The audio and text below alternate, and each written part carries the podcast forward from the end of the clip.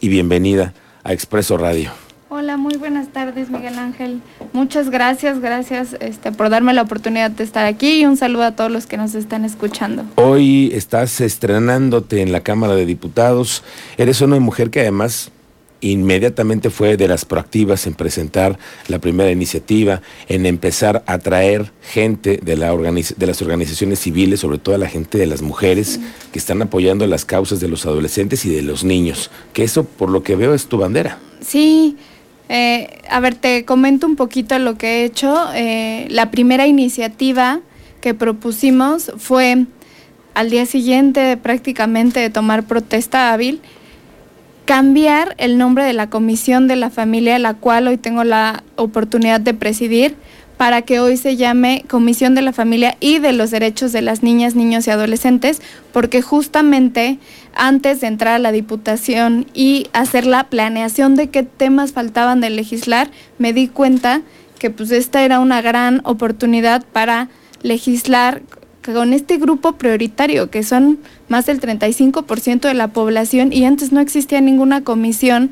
que tratara a este grupo, o sea, realmente... Porque se inventó como la Comisión de la Familia en aquel tiempo, ¿no? Hace, no sé, creo que tenemos 15 años que se inventó esa Comisión de la Familia, que así se dio, pero además que era como de una etiqueta, ¿no? Pero no representaba realmente los, lo que tú dices, este grupo que es identificado como un prioritario, con más de 30% de la población, es decir, tenemos niños y adolescentes que siguen, que siguen siendo parte de la política número uno que debe tener el gobierno, ¿no? Sí, en Querétaro somos más de, son más de 780 mil niños, niñas y adolescentes.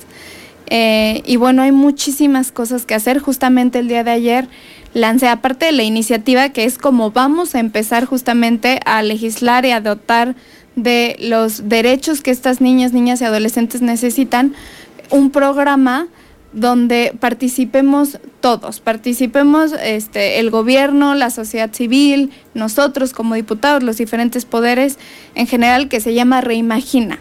Y es justamente para reimaginar un mejor futuro. A ver, ¿cómo que reimaginaríamos? Eh, este programa, bueno, tiene eh, cinco ejes, que son salud, educación, el tema laboral, erradicación de la violencia, que es fundamental.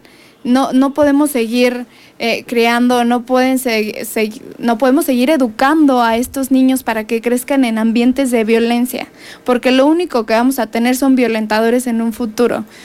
Y pues también erradicar el tema de la pobreza en la primera infancia, que es fundamental. Justamente ayer tuve la oportunidad de eh, hablar con una mujer, Aranzazu Alonso, que trae lo del pacto por la primera infancia a nivel nacional, y me comentaba datos duros de la importancia que tiene que los niños en la primera infancia eh, estén bien alimentados, no sufran violencia. O sea, si en los primeros seis años los cuidamos, vamos a tener muy buenos ciudadanos en un futuro. Hay que, hay que apostarle más a, los, a las personas, a los humanos. Ahí está todo. Pero en las manos de los diputados están las leyes que hacen por que, que, recaiga de verdad y que se pueda hacer justicia o no a los menores, a los adolescentes, a los niños que pueden ser muy vulnerables. En esa parte ustedes, ¿o qué piensas tú cómo hacerlo? ¿Cómo? Porque una cosa es eh, el discurso de quiero hacer esto, pero en la realidad hay que operarlo políticamente ahí en la Cámara de Diputados. Hay que consensarlo con tus compañeros. Sí, todos están a favor. Como dice la senadora Josefina, Vázquez Mota, la verdad es que los niños no tienen partidos, tienen derechos y es nuestra obligación velar por ellos. Yo estoy segura que ningún diputado se opondrá a estas iniciativas. Tenemos en puerta alrededor de 25, 30 iniciativas que, que, no son ocurrencias, que no las sacamos de la nada porque yo creo que es lo que necesitan los niños y las niñas y los adolescentes. Más bien, hemos hablado con diferentes instituciones, eh, con personas de gobierno, con, con personas que realmente tratan estos temas al día a día y ellos son los que nos han dicho se necesita esto. Y también los datos duros, hay que analizar los datos duros y en base a eso tomar decisiones. No podemos legislar ni sacar programas así porque sí, sin ver qué es lo que realmente necesita nuestro estado y la gente que aquí vive. Bueno, ¿y cómo has, logrado especializarte en todo esto, esta, esta temática? ¿Cómo vi que el fin de semana estabas publicando en tus redes, que por cierto eres muy activa en Facebook, sobre el tema de, de la UNICEF, lo que explica sobre el tema de los derechos de los niños, qué debemos, cómo debemos legislar, cómo debemos estar detrás de ellos, ustedes como políticos, nosotros como ciudadanos, pero ¿cómo le has entrado tú a especializarte en este tema? Bueno, eh, como te lo comentaba, desde antes de entrar a la Diputación tuve la oportunidad de ser regidora en el municipio de Corregidora y ahí empecé con un programa de bullying. que eh, justamente el día que se lanzaba pues fue el día que entró la pandemia, entonces cerraron las escuelas, ya no lo pudimos ejecutar realmente, pero ya veníamos tratando este problema. También eh, un tema de empezar a regalar libros a todos los niños escasos recursos, un tema de educación.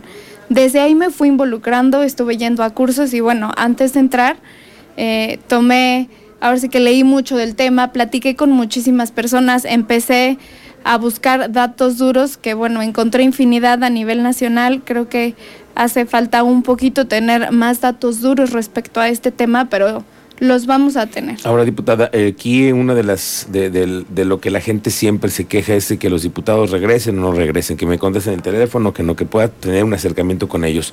Pero ahora en este, en ese tema que ahora veo que hay una interacción, siempre la ha habido, pero ahora veo que mujeres te acompañan, que representan organizaciones a favor de, la protección de los niños, ¿no? ¿Cuántas asociaciones, cómo vincularlas a todas ellas a este proyecto? Eh, bueno, vamos a sentarnos el día viernes eh, con la que es presidenta de las casas hogares aquí en Querétaro. Y bueno, Pamela Cervantes. Y eh, con ella vamos a empezar a hablar para ver de qué manera pues empezamos a trabajar todas. Todas las casas hogares, todas las asociaciones, este, de la misma manera. Eh, que Las secretarias de Desarrollo Social de los municipios, los DIF también, que también una, una participación importante en, vigilar que eso se cumpla, ¿no? Sí, totalmente. Y justamente empezamos el día lunes con la presidenta del DIF estatal, con Cara Herrera, en un evento donde ella hacía mucho énfasis a que se va a enfocar a ayudar a los niños, niñas y adolescentes. Entonces, prácticamente todos vamos a caminar de la mano en este tema. Justamente el evento fue para tratar el turismo sexual infantil y el abuso sexual infantil. Qué grandes temas. Sí, que son temas que la verdad antes no se visibilizaban porque pues, era un tabú. Nadie quiere hablar del tema porque los principales violentadores están en casa. Entonces nadie quiere hablar de este tipo de temas.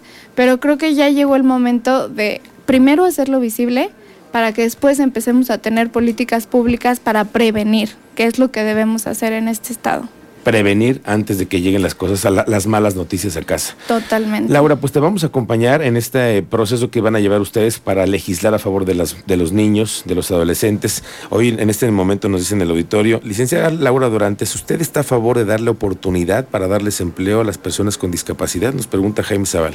Por supuesto que sí hay que buscar la política, hay que buscar los recursos y hay que sensibilizar también a los políticos para que abran espacios también para ello, ¿no? Totalmente. De hecho, en todos los, en todas las administraciones públicas municipales y estatales, un porcentaje eh, justamente de las plazas se tiene que ir para personas con discapacidad, pero creo que hace falta que sí empecemos a legislar un poco más sobre este tema, inclusive en todas las empresas, también en el tema público.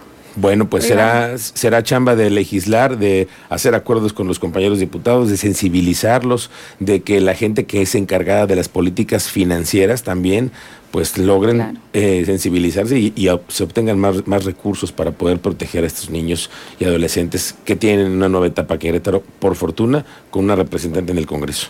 Ay, muchísimas gracias. Sí, la verdad es que nos vamos a enfocar en este tema. Este tema va a ser, como lo comentaste, mi bandera. Y no es que sea mi bandera porque pues, todavía no tengo hijos, pero es la bandera de todos, porque es el futuro de Querétaro. Si hoy no empezamos a invertir en hacer mejores personas, pues qué va a ser de este estado en unos 10, 15 años.